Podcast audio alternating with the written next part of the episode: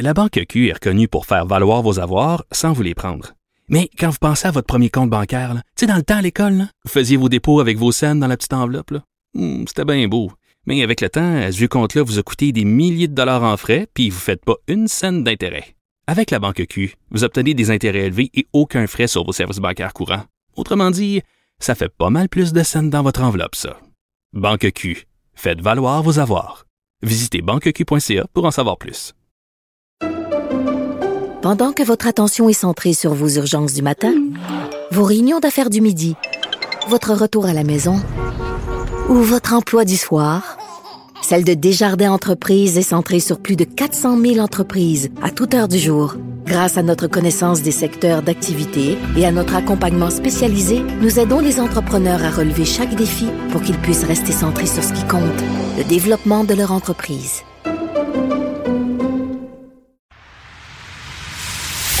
Antoine Robitaille.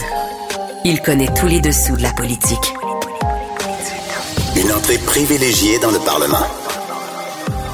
Là-haut sur la colline. Antoine Robitaille. Bon mardi à tous. Aujourd'hui à l'émission, on reçoit Benoît Pelletier, ancien ministre de Jean Charest et professeur de droit à l'Université d'Ottawa, qui appuie l'idée d'une commission sur l'avenir du Québec que plusieurs réclament depuis que la CAQ accumule les échecs dans ses revendications à Ottawa. Il déplore le refus du PLQ de Marc Tanguay d'appuyer ce projet de commission et estime qu'elle provient d'une incompréhension du principe même du fédéralisme. Curieux pour un parti qui revendique cette étiquette. Mais d'abord, mais d'abord, c'est mardi, jour des actualités de l'histoire. Les actualités de l'histoire. Avec Dave Noël et Antoine Robitaille. Mais bonjour, Dave Noël. Bonjour Antoine. Dave Noël, c'est notre chroniqueur d'histoire et accessoirement journaliste au devoir, auteur entre autres de Mon calme, général américain. Il est avec nous tous les mardis parce que l'histoire et le passé sont toujours d'actualité en politique. Et aujourd'hui, on fait un parallèle entre le mouvement indépendantiste euh, québécois et le mouvement indépendantiste écossais à la faveur du, passage du chef du Parti québécois en Écosse euh, ces derniers jours. Oui, euh, il y a ce passage-là de PSPP, Paul Zépé Plamondon en Écosse, mais il y a aussi la démission euh, le 15 février euh, dernier de la première ministre écossaise Nicola Sturgeon, euh, qui donc après huit années au pouvoir euh, a quitté euh, ses fonctions. D'ailleurs, on peut entendre un petit extrait de sa conférence de presse de départ. This decision comes from a deeper and longer term assessment. I know it might seem sudden, but I have been wrestling with it, albeit with oscillating levels of intensity for some weeks.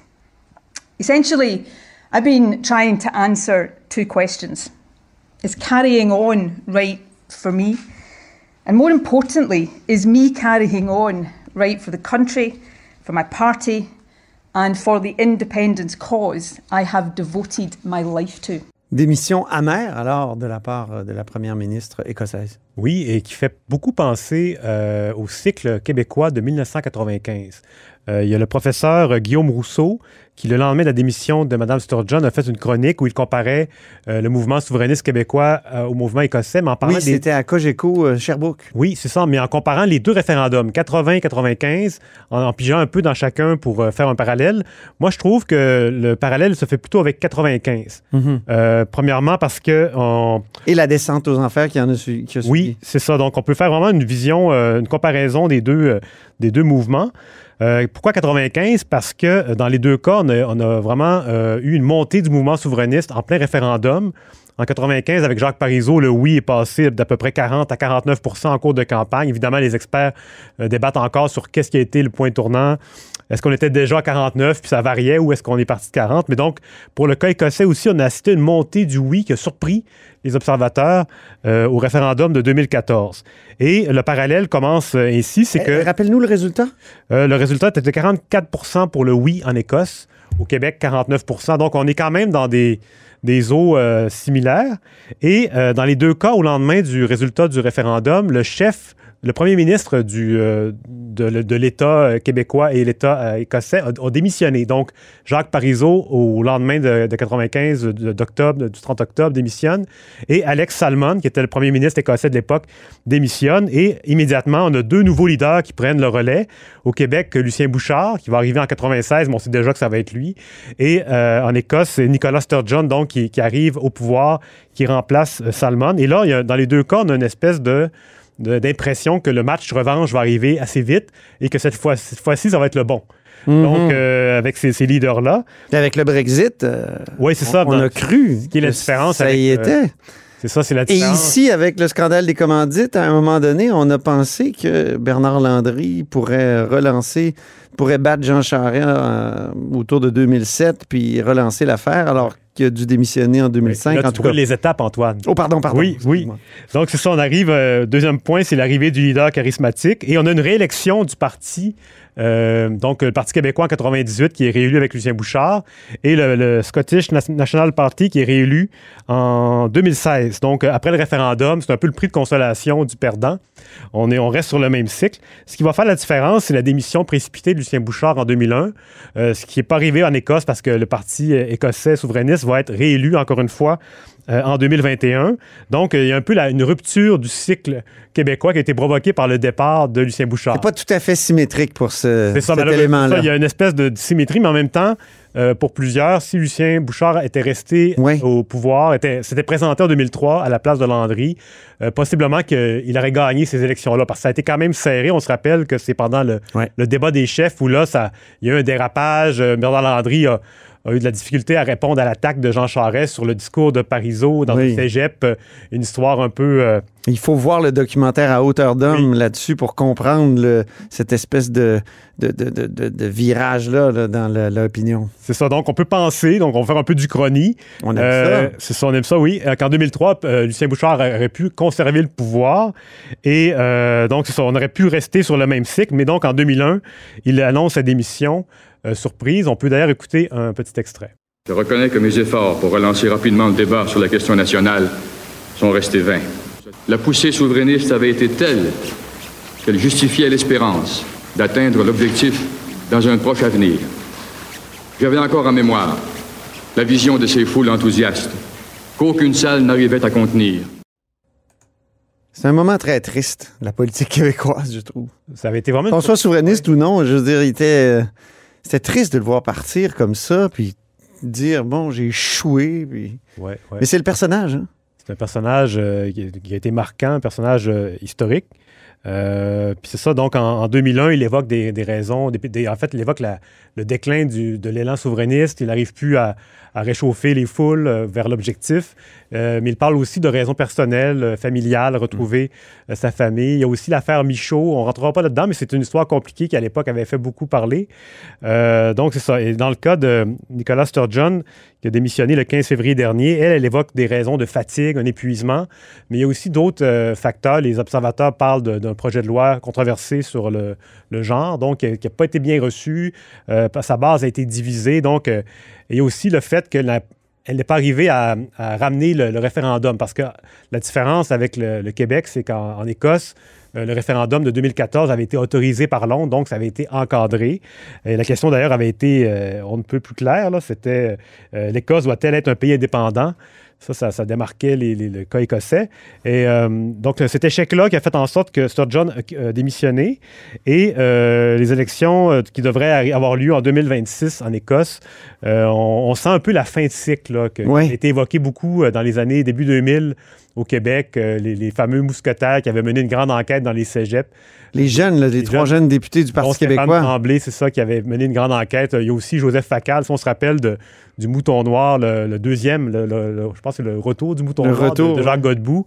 Il évoquait déjà une fin de cycle. Il y avait aussi Herman Gay qui parlait de- du projet d'une génération. Donc, euh, pour l'Écosse, les portes, euh, disons, les horizons restent ouverts, mais on sent un peu une fatigue, un, un peu comme en Catalogne d'ailleurs, où il y, a, il y a une baisse des appuis euh, souverainistes. On pourrait presque prédire ce qui va se passer Euh, ben, on pourrait, ben, je te- je t'invite à le faire. avec, avec ce qu'on a, euh, ce, que- ce qui est arrivé ici au Québec. Je ne sais pas Ouais. s'ils vont avoir un, un PSPP qui va avoir une espèce de défaite électorale qui a l'air d'une renaissance, en tout cas pour l'instant. Ben, D'ailleurs, PSPP qui se trouve en, qui, était en Écosse euh, dans les derniers jours pour une visite euh, euh, qui rappelle un peu les, séjours de Louise Baudouin qui à l'époque faisait des, longs séjours à, Paris. Oui. donc c'est euh, Paul Saint-Pierre Plamondon, c'est intéressant parce que euh, cette fois-ci, Alex Salmon, qui, était le premier ministre de l'époque, l'a reçu et même euh, a diffusé une photo lui-même sur son compte Twitter. Tandis qu'à l'époque, en 2013, donc il y a dix ans, la première ministre Pauline Marois, qui, était première ministre du Québec, s'était rendue sur place. Minoritaire. minoritaire. Et donc, on est à un an du référendum écossais. Et les Écossais, visiblement, ne voulaient pas trop être aperçus aux côtés des euh, des péquistes. Il y a des gens qui disaient parce que les deux référendums avaient été euh, perdus du côté euh, des indépendantistes. et la seule photo qui avait été diffusée, c'est une photo que le Parti québécois avait rendue publique, mais il n'y avait pas eu de, prise d'image de, caméra qui avait été. La rencontre avait été courte, si je me souviens bien. 45 minutes. Et on avait. ce qu'ils disaient, c'est qu'ils ont discuté de questions d'énergie propre et de lutte contre les changements climatiques. Une façon de dire qu'ils n'ont vraiment pas eu d'échange très euh, très détaillé. Et on peut écouter un reportage euh, qui avait été fait à l'époque. De Sébastien Beauvais, Radio-Canada, qui avait l'air euh, très, très jeune. Oui. Il a encore l'air jeune. Ça n'a pas changé, oui. oui L'accueil au Parlement écossais est cordial. Mais la rencontre entre Pauline Marois et son homologue écossais Alex Salmon se tient derrière des portes closes. Tout ce que vous verrez de cet entretien, c'est cette photo fournie par le gouvernement du Québec. Pas de commentaire non plus de M. Salmon. La rencontre a été tellement fructueuse que cela me satisfait. On sentait le malaise quand même. Hein? Oui, oui, oui. Ça, a marqué euh, les gens à l'époque. Donc euh, voilà, c'est un peu. ça va être intéressant de voir comment ça va évoluer les relations entre les deux parties maintenant que euh, l'Écosse a un peu perdu des plumes sur le plan. Ben, pour le, mouvement souverainiste écossais a perdu des plumes. Tu veux nous parler en terminant d'une autre affaire euh, reliée à l'histoire et à l'actualité de l'histoire, cette capsule sur Louis-Hippolyte Lafontaine, et on va réentendre la voix de quelqu'un qu'on a entendu il y a quelques minutes. Oui, Lucien Bouchard. Donc, c'est les fameuses capsules sur la série Nos géants. Euh, qui sont produits par la, Fondation Lionel Groux. Donc, c'est des personnalités publiques, souvent des acteurs qui vont présenter une personnalité historique un peu oubliée. Et cette semaine, euh, c'est justement Lucien Bouchard qui nous parle de Louis-Hippolyte Lafontaine. On va entendre un petit extrait. Lafontaine a fait un choix déchirant qu'il fonde sur le réalisme politique. Malgré les reproches que lui adressent les patriotes, il accepte l'union des deux Canada. Mais il décide en retour de tirer le meilleur parti possible des institutions parlementaires mises en place. Louis-Hippolyte Lafontaine est un peu oublié aujourd'hui. Euh, à l'origine, c'est un euh, patriote, c'est le bras droit de Louis-Joseph Papineau, qui est le, leader, donc les patriotes qui revendiquaient une véritable démocratie. Euh, c'est un mouvement qui s'est radicalisé avec le temps, qui à la fin a même produit une déclaration d'indépendance du Bas-Canada, l'ancêtre du Québec. C'est allé assez loin. Euh, la Fontaine, lui, euh, au départ, il est vraiment dans le mouvement, même qu'il participe au boycott des produits britanniques. Euh, et son épouse va s'habiller à, la canadienne avec des, l'étoffe du pays qu'on appelle. Ah oui. Et donc, La Fontaine, il est à fond là-dedans. Mais quand il voit que le mouvement se dirige vers un, un échec, ben, vers un, comment dire, une répression militaire qui va mm. appeler une réaction, ben lui, il est, il est, très réaliste. Il voit très bien qu'il n'y a pas de possibilité de, de combattre l'armée britannique, qui est l'armée la plus puissante du monde à l'époque. Et lui, il va aller à Londres pour essayer de négocier. Et après ça, son retour au pays, il va vraiment euh, intégrer le système, si on veut. Euh, et il va être le, accepter l'union de accepter l'union et du bas et du haut Canada devenir premier ministre du Canada uni avec Baldwin et euh, être un, des pères du gouvernement responsable et donc c'est ça il y a, un peu peut-être un parallèle à établir avec François Legault qui ah oui? est un ancien comment dire membre d'un mouvement euh, qui revendiquait plus d'autonomie et qui euh, un peu, euh, comment dire, réintégrait un peu le système qu'il dénonçait assez fortement. Donc, quand il était au Parti québécois, peut-être on passe d'un parallèle à l'autre. c'est un terrain, un terrain riche. Riche, oui, tout à fait. Oui, moi je trouve ça très riche, même s'il y a des historiens qui se refusent à faire ça. Euh, merci de ta hardiesse, euh, mon cher Dave. Puis on se reparle la semaine prochaine pour d'autres actualités de l'histoire.